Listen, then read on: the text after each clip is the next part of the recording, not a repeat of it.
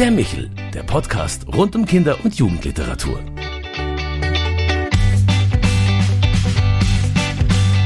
Hallo und grüß Gott bei Michel, der dritten Folge unseres neuen Podcasts für Kinder- und Jugendliteratur. Gemeinsam mit Autoren, Illustratoren und Freunden des Kinder- und Jugendbuches spreche ich auch heute wieder über Themen, Trends und Bücher auf dem Kinder- und Jugendbuchmarkt.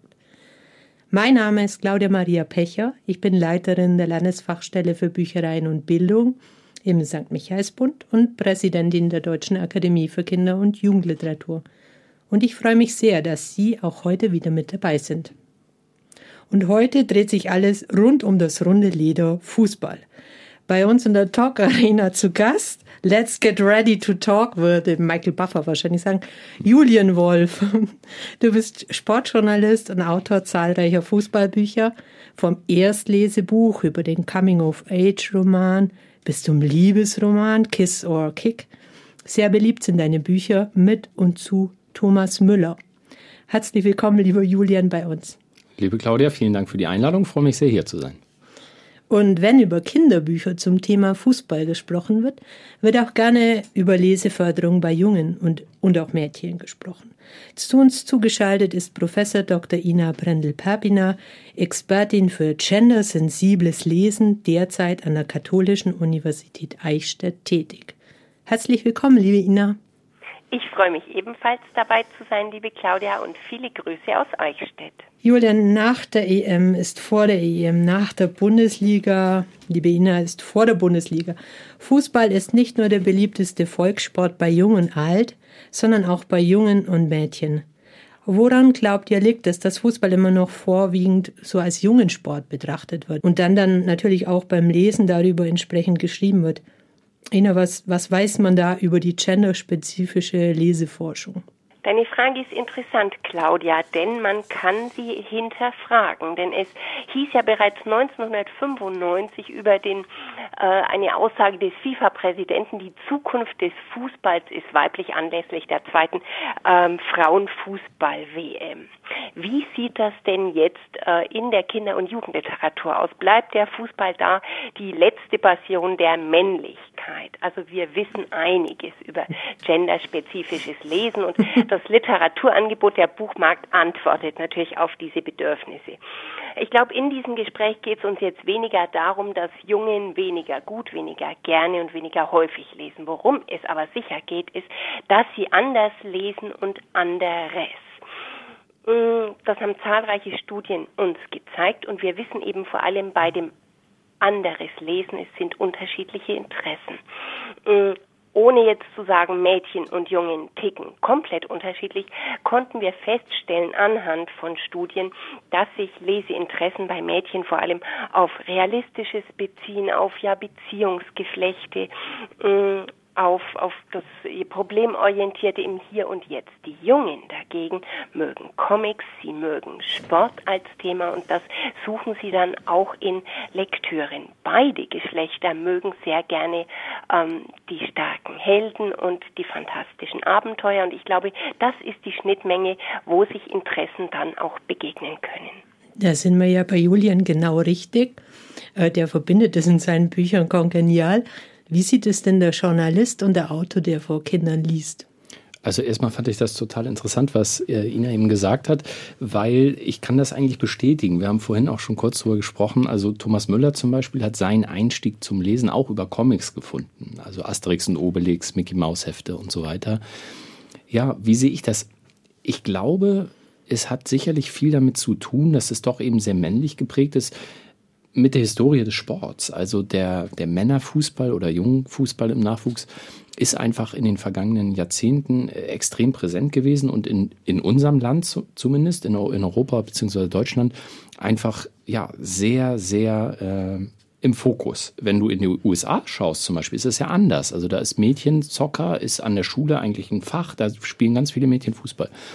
Ich bin gespannt, wie sich das entwickelt. Ich sage immer, man soll eigentlich aufhören mit diesen Vergleichen Frauenfußball, Männerfußball. Man müsste eigentlich dahin kommen wie im Tennis, wo das kein Mensch vergleicht. Also dass man sagt, Tennis und es spielen Frauen, es spielen Mädchen und Jungs und Männer.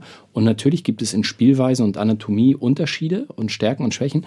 Aber letztendlich ist es einfach ein Sport, der alle begeistert. Und vielleicht wandelt sich das ja in der, in der Literatur dann auch irgendwann so hin. Aber es ist wahrscheinlich noch ein weiter Weg. Die, die Männer sind ja einfach auch medial. Da nehme ich mich ja mit rein als Journalist, sind ja viel, viel, viel präsenter. Mhm. Nun gibt es ja Projekte, die explizit diese Leseförderung für Jungen äh, unterstützen. Und Ina, du selber leitest so eine Plattform Boys and Books. Vielleicht kannst du uns so kurz erzählen, was das für ein Projekt ist und was sind dessen Ziele? Boys in Books ist entstanden unter Federführung von Professor Christine Gabe an der Universität zu Köln in einer Kooperation mit dem Jugendbuchautor Frank Maria Reifenberg, der ebenfalls im Bereich Fußball aktiv ist, Fußball und Leseförderung. Er leitet das Projekt Kicken und Lesen Köln. Ähm, Christine Garbe hat bereits in den 90er Jahren angefangen, Genderpräferenzen und das Thema Lesen zusammenzudenken und zu beforschen. Und auf dieser Grundlage haben wir die Plattform in Köln ins Leben gerufen und 2018 mit der Emeritierung von Garbe an meinen Lehrstuhl dann gebracht. Was ist Ziel? Ziel ist das Bewusstsein, dass Lesen erlernt werden muss und dass es nicht nur um Leseverstehen und, und Dekodierungsfähigkeiten geht, sondern auch um lesekulturelle Fähigkeiten. Also zu wissen, was gefällt mir, welches Genre mag ich, wo steige ich überhaupt ein, mit welchen Fähigkeiten. Unsere Plattform empfiehlt populäre Kinder- und Jugendliteratur für wenig und für Nichtleser. Das heißt, die Literatur, die vielfach im Unterricht nicht thematisiert wird. Damit wollen wir auch einen Brückenschlag lesen, legen von dem Lesen in der Schule zum Freizeitlesen. Und wir adressieren zunächst einmal die Vermittler in allen Institutionen, Schule, Büchereien, äh, Buchhandel oder auch Eltern. Und wir beginnen jetzt, uns direkt an die Zielgruppe auch zu wenden mit einem ja, ähm, Unterprojekt, den Bookster Boys and Girls. Also man sieht hier schon, die Entwicklung streitet voran. Sind denn weitere Kooperationen geplant? Naja, wir kooperieren intern mit 50 Kinder- und Jugendbuchverlagen und wir verschicken unser Poster zweimal im Jahr an alle Institutionen, die sich für uns interessieren.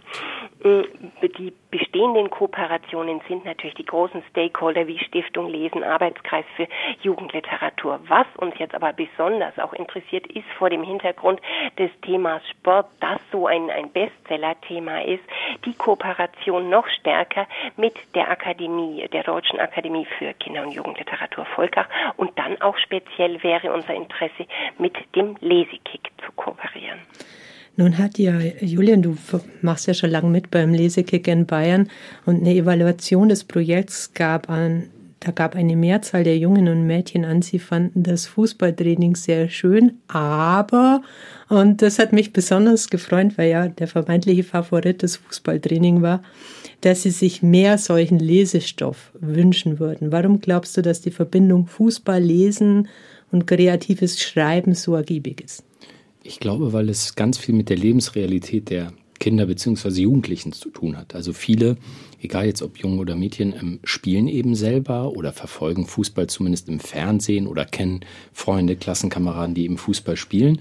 Und wenn du dann Motive hast, Inhalte, Charaktere, die du beim kreativen Schreiben eben verbauen kannst, benutzen kannst, dann kannst du deine eigene Lebensrealität da reinbringen oder ausschmücken oder erträumen, wie sie vielleicht noch schöner wäre mit einem Pokal in der Hand oder mit dem Weg, was in einem meiner Bücher ja auch äh, eben ein Motiv war, im Weg zum Profi, also Traum vom Fußballprofi. Und ich glaube, dass das deswegen eigentlich eine ganz tolle Verbindung ist, weil Sport und Fußball ist in jedem jugendlichen Leben mehr oder weniger enthalten. Und dadurch äh, fällt es dann nicht schwer, sozusagen abstrakt etwas zu schreiben, sondern man schreibt eigentlich, man kommt direkt ins Schreiben. Mhm. Auch du, Ina, arbeitest ja in deinem Beruf viel mit Kindern. Du hast gerade gesagt, es werden Schulklassen eingebunden. Wie stellst du dir denn die ideale Umsetzung deiner Buchempfehlungslisten vor? Also wir suchen dezidiert den Brückenschlag von dem Klassenzimmer ausgehend hinein in die Freizeit. Wir möchten diese Bücher, wir sehen die vor allem in der Schule, in Leseecken, in der Schulbücherei, manche der Titel auch eben in der Bearbeitung als Klassenlektürin in Leseprojekten, ebenso wie in einem Setting von freiem Lesen. Also Schüler haben die Auswahlmöglichkeit und finden Bücherkisten mit den unterschiedlichen Genres vor und bedienen sich nach ihrer freien Auswahl. Zusätzlich wichtig ist, das wissen wir inzwischen, die Verbindung zu den Medien, das heißt äh, eine mediale Umgebung zu schaffen, wo Schüler beispielsweise ähm, Buchtrailer produzieren. Wir haben das auf unserer Website bereits gezeigt, wie sowas funktionieren kann. Und wir gehen jetzt auch rein, digitale Lesungen anzubieten. Die erste ist jetzt im Sommer gelaufen ähm, zu Arthurs wildem Hundeleben, die dann gestreamt werden können, sodass wir in breiterem Maße noch die Zielgruppe auch erreichen können. Schöne Ideen, ähm, die sicherlich erfolgversprechend sind. Jetzt ähm, du als auch ich, wir wälzen ja jährlich, halbjährlich die Verlagsvorschauen ähm, und sehen da viele Literaturklassiker, viele neue Bücher. Fußball ist ein Dauerbrenner in der Kinder- und Jugendliteratur. Und klar gibt es so Bücher wie äh, Elf Freunde müsst ihr sein von Sammy Drechsel, an dem kommt, glaube ich, niemand vorbei. Oder Mädchenfußball äh, bei äh, Narinda Dami, Kick It Like Beckham oder neuere Bücher eben wie Der Himmel über dem Platz von Martina Wildner, das im Moment sehr gelobt wird. Aber wir kennen auch viele andere Sachen wie, wie Sammelalben oder äh, Regelbücher. Ich würde aber auch sagen, diese Filmreihen wie Die wilden Karle haben viel dazu beigetragen, dass das mehr in den Kinder- und Jugendmedien präsent ist und natürlich jeder von uns Biografien. Also meine Mutter kennt wahrscheinlich Gerd Müller, der Bomber, und wir schauen uns Thomas Müller an, der jetzt ganz aktuell nochmal aus der EM präsent ist.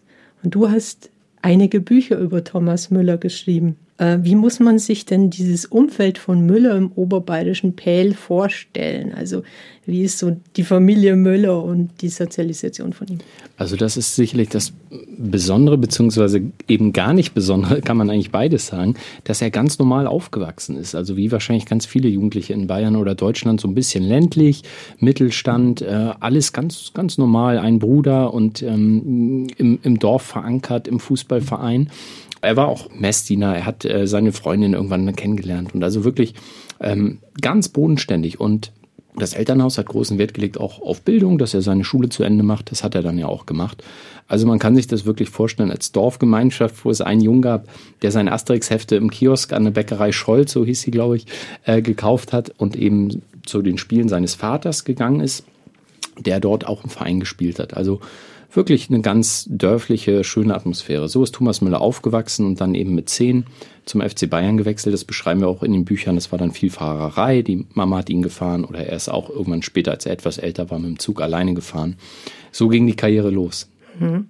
Jetzt hast du ja mehrere Bücher geschrieben, zwei Erstlesebücher in Zusammenarbeit mit Thomas Müller. Er engagiert sich da ja auch und dann noch ein, ähm, ja, eine Kinderbiografie, äh, mein Thomas Müller, mein Weg zum Fußballprofi.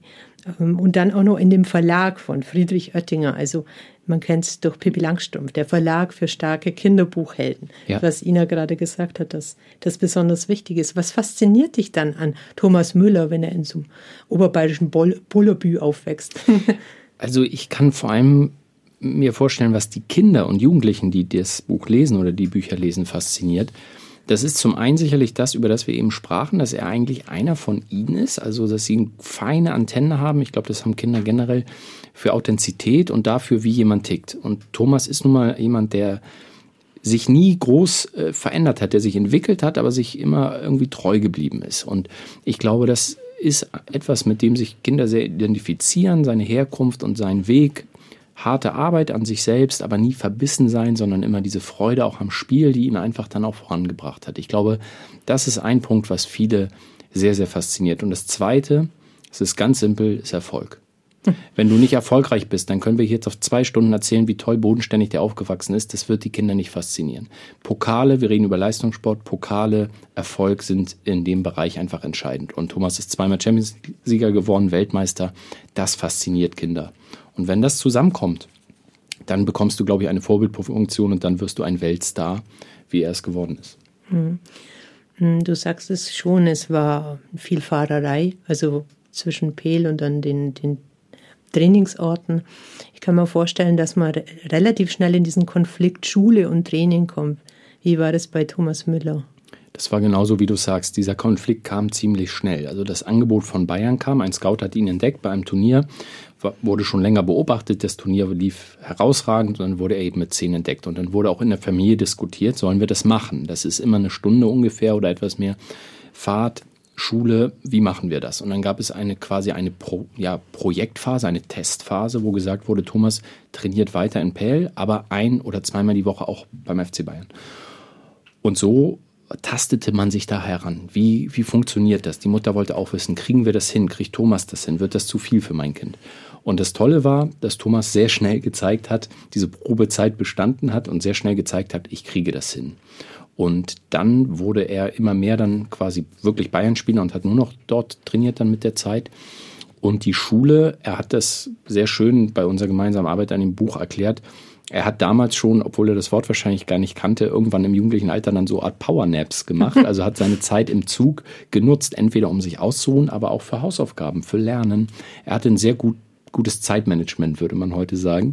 Und hatte das damals schon einfach und diesen Willen voranzukommen und wusste auch, dass die Basis dafür ist, in der Schule gut zu sein, weil nur dann habe ich die Erlaubnis, viel zu trainieren, viel zu spielen. Und so hat er das ziemlich gut unter einen Hut bekommen, was nicht heißt, dass es keine kritischen Phasen gab. Es gab auch Phasen, wo er überlegt hat, nur noch Fußball, keine Schule mehr, hat er aber ziemlich schnell verworfen den Gedanken. Ähm, welche Rolle spielen in dieser Entwicklung Trainer und Vorbilder? Thomas Müller hat ja bestimmt auch viele Vorbilder gehabt. Ne? Ja, das stimmt. äh, Riquelme war ein Spieler, der ihm sehr gefallen hat. Also er hat schon früh die Bundesliga aufgesogen mit allen Möglichkeiten. Also viel gelesen, viel im, im, Fernsehen geschaut. Online war damals noch nicht. Also das hat alle Möglichkeiten genutzt, die ein Kind hatte. Ob es die Bravo Sport war, der Kicker, wie gesagt, Bäckerei Scholz, das war sein Anlaufpunkt. Da hat er seine Informationen geholt aus den Zeitschriften und war großer Fan der Bundesliga und dann schnell auch vom FC Bayern, wie sein Bruder. Das heißt, die Vorbilder waren eigentlich geografisch gesehen ziemlich nah in München aber sportlich gesehen natürlich auch weit weg, weil der, der Weg zum Profi und das wissen Kinder oder wusste er, glaube ich, auch, ist halt sehr hart und sehr lang. Also Vorbilder waren sicherlich Spieler des FC Bayern, aber auch so die internationalen Stars, die damals die entscheidenden Tore gemacht haben. Da haben sie schon sehr drauf geschaut. Und so ist es heute, glaube ich, immer noch. Also Kinder werden sich sicherlich meist an Offensivspielern orientieren, weil die die Tore machen. Nicht nur, Torhüter sind auch beliebt, aber generell äh, ja. Und jetzt ist Thomas, würde ich so aus meiner Erfahrung sagen, schon für die heutige Generation, die jung ist, schon eins der größten Vorbilder so in Deutschland. Das würde ich schon sagen. Man braucht aber auch Förderer, Trainer. Ja. Also ich meine, ich kann mich da so erinnern an irgendeinen Satz, der mir blieb von Louis van Gaal. Äh, Müller spielt immer. Absolut. Das stimmt. Du kannst so eine Karriere nicht hinlegen, ohne das nötige Glück zu haben und ohne die nötigen Förderer. Müller spielt immer, ein legendärer Satz von Louis van Gaal. Und überhaupt war van Gaal ein Glücksfall für Müller, dass er kam und der auf Müller gesetzt hat. Vorher war das ja unter Klinsmann noch ein bisschen anders phasenweise. Also wir können aber auch noch mal weiter zurückgehen. Auch in der Jugend schon braucht natürlich jeder Spieler einen Trainer, der auf ihn setzt. Und das hatte er sowohl in, in Pell, wo er im Rahmen der Möglichkeiten, weil es ein kleiner Verein, gut gefördert wurde und dann eben von Bayern entdeckt wurde. Also auch der Scout hat ihn ja auch daneben entdeckt. Und er hatte viele Jugendtrainer. Er hat mir immer bei der Arbeit an den Büchern sehr ähm, bescheiden gesagt, er möchte eigentlich gar keinen herausheben von denen, weil die alle, jeder gibt dir was mit. Der eine mehr, der eine weniger, aber jeder Trainer gibt dir was mit. Förderer unverzichtbar, ob es die eigenen Eltern sind, wenn es in gesundem Maße und ohne Verbissenheit abläuft, aber vor allem im Verein. Ja. Ina, wenn man Julien so zuhört, dann merkt man, dass sich ein starkes Selbstkonzept ausbilden muss. Das ist ja so ein Begriff, der in der Schule per se eine große Rolle spielt. Wie entwickelt sich sowas aus Lesefördersicht? Also ich würde den Satz aufgreifen, den Julian gerade gesagt hat. Förderer sind unverzichtbar. Das gilt auch für das Lesen äh, auf dem Weg, ein habitueller Leser zu werden. Also ein positives Lese-Selbstkonzept entsteht nicht aus dem Nichts, sondern ist ähm, angelegt oder angewiesen auf zahlreiche Rückmeldungen, Die können von den Eltern kommen, von der Peer Group oder eben von den Lehrern. Ähm, es ist angewiesen auf positive Leseerfahrungen. Also das Lesen hat etwas mit mir selbst zu tun, die Geschichte, die ich hier lese. Notwendig dafür, dass sowas entstehen kann, sind vielfältige Buchbegegnungen, ähm, vielfältige ja, Anregungen aus dem Bereich der Bücher, eine, eine Lebensumwelt, die gleichzeitig eine Leseumwelt ist. Und dazu gehört eben auch, dass man äh, Menschen hat, die sich ebenfalls für das Lesen interessieren, die über Bücher sprechen. Ähm, in, in, Im Fachbegriff heißt das Anschlusskommunikation, ähm, dass man sich austauscht, dass das wirklich ein wesentliches Motiv wird, äh, über das Gelesene auch sprechen zu wollen. Und letztlich steht am Ende die Ausbildung eines eigenen Geschmacks. Ähm, welcher Leser bin ich geworden? Was lese ich gerne? Also dieses zielgerichtet Wissen, wo muss ich hingreifen und dann finde ich den Lesestoff, der zu mir passt. Nun kann man ja sowohl in der Leseförderung als auch im Fußball Niederlagen erleben. Äh, sind Gefahren da? Wie, wie, wie ist Müller mit sowas umgegangen? Das ist sicherlich ein Punkt, den, der im Fußball und im Sport so wichtig ist für, für Kinder, dass du genau das für das Leben lernst. Wie gehe ich mit Rückschlägen um? Wie gehe ich mit Niederlagen um? Man sagt ja auch, manche Menschen können nicht verlieren. Ne? Und das musst du können, sonst kannst du keinen Sport betreiben langfristig. Thomas hat das natürlich auch erlebt äh, in verschiedenen Formen. Einerseits sportliche Niederlagen, entweder mal mit Pellmann Finale verloren oder auch mit Bayern. Aber auch intern, also im internen Konkurrenzkampf bei Bayern geht es natürlich auch schon in der Jugend letztendlich knallhart nach Leistung. Und er saß da auch mal auf der Bank. Und das ist nicht einfach, weil du, klar, dann dich in Frage stellst oder denkst, Mensch, bin ich hier gut genug für Bayern? Das hat er in, in der Arbeit an dem Buch auch eben genau erklärt. Er hat dann einfach zum Glück diese Eigenschaft gehabt, dass er, die ihn wahrscheinlich bis heute auszeichnet, dass er nicht aufgibt, sondern er überlegt, wie kann ich denn mein Ziel erreichen? Also wie schaffe ich es denn dann zu spielen? Hat dann entweder mehr trainiert oder gezielter trainiert oder mit dem Trainer kommuniziert. Also hat das eigentlich sehr gut immer gelöst. Und das ist eigentlich ein deswegen tolles Bild oder tolles Vorbild ist er da in der Hinsicht, weil er eben den Kindern zeigt, wie gehe ich dann mit Konflikten um und wie gehe ich mit Rückschlägen um. Und das ist in der Theorie immer einfach, aber wenn man so an Beispielen aus seiner Karriere dann äh, sieht, äh, ist es eigentlich toll zu sehen, wie er das gelöst hat, ja. In deinem Buch lässt du ja den Thomas Miller in, als, als Ich-Erzähler oder er tritt als Ich-Erzähler in Erscheinung. Mhm. Und da sagt der Fußball ist eben nicht nur Arbeit mit den Beinen, sondern auch Arbeit mit dem Kopf. Ja. Anders gesagt, wie wird man Trippelsieger? Vor allem mit dem Kopf und nicht im Sinne von Kopfball, das gehört auch dazu, sondern diese mentale Stärke. Also das wird er als Kind natürlich auch noch nicht gekannt haben, das Wort oder die Wörter. Aber das ist, äh, damals hatte er das, glaube ich, schon und heute auch umso mehr. Was heißt mentale Stärke? Also Rück, äh, Rückschläge wegstecken, haben wir eben drüber gesprochen, aber vor allen Dingen dieser fast unerschütterliche Glaube an sich selbst und an die eigene Stärke und an die Stärke der Mannschaft. Bei Bayern würde man das zusammenfassen in mir san mir. so einfach ist es eigentlich. Und das musst du haben und ich glaube, das kannst du auch nicht lernen. Entweder hast du das oder nicht. Dieses auftreten und das hat nichts mit Arroganz zu tun oder Unantastbarkeit, sondern wirklich diesen, dieses Siegergehen. Oliver Kahn hat neulich von einer Erfolgskultur gesprochen, die im Verein ist. Und das ist, glaube ich, etwas, was du haben musst, um erfolgreich zu sein. Und das, das hat er. Äh, es erfüllt sich ja dann auch der größte Traum in der Weltmeisterschaft 2014. Ja. Ich denke immer noch an das 7 zu 1 gegen Brasilien mhm. und das 1 zu 0 gegen äh, Argentinien. Ich glaube, es war Mario Götze. Maracanã-Stadion, jetzt darf ich das auch mal sagen, in Rio de Janeiro. Äh, übrigens, parallel dazu, nicht im Anschluss, parallel dazu haben wir den Lesekick in Bayern ins Leben gerufen, will ich an der Stelle sagen. Ina, denkst, was denkst du jetzt da dazu? Also kann man durch, durch, durch Sport fürs Leben lernen, so wie er sagt, diese mentale Stärke entwickeln und das kombiniert mit einer Leseförderung? Also du fragst Sport fürs Leben oder äh, und gewendet kann das ja auch heißen, was kann der Sport fürs Lesen beitragen? Das sind zwei Fragen, die ganz gut zusammengehen. Naja, mit Sport verbinden wir die Fähigkeit zur Ausdauer, zum Durchhalten, gleichermaßen aber auch zur Fairness und dem Teamgeist. Und ich denke, das sind zwei Aspekte, die ganz wunderbar zusammenkommen mm, und die eigentlich Sozialisationsprozesse ausmachen. Das eine ist die Entwicklung einer eigenen Identität, aber gepaart mit dem Hineinfinden in eine Gemeinschaft. Und was haben der Sport und das Lesen miteinander zu tun? Naja, für beide braucht es Training.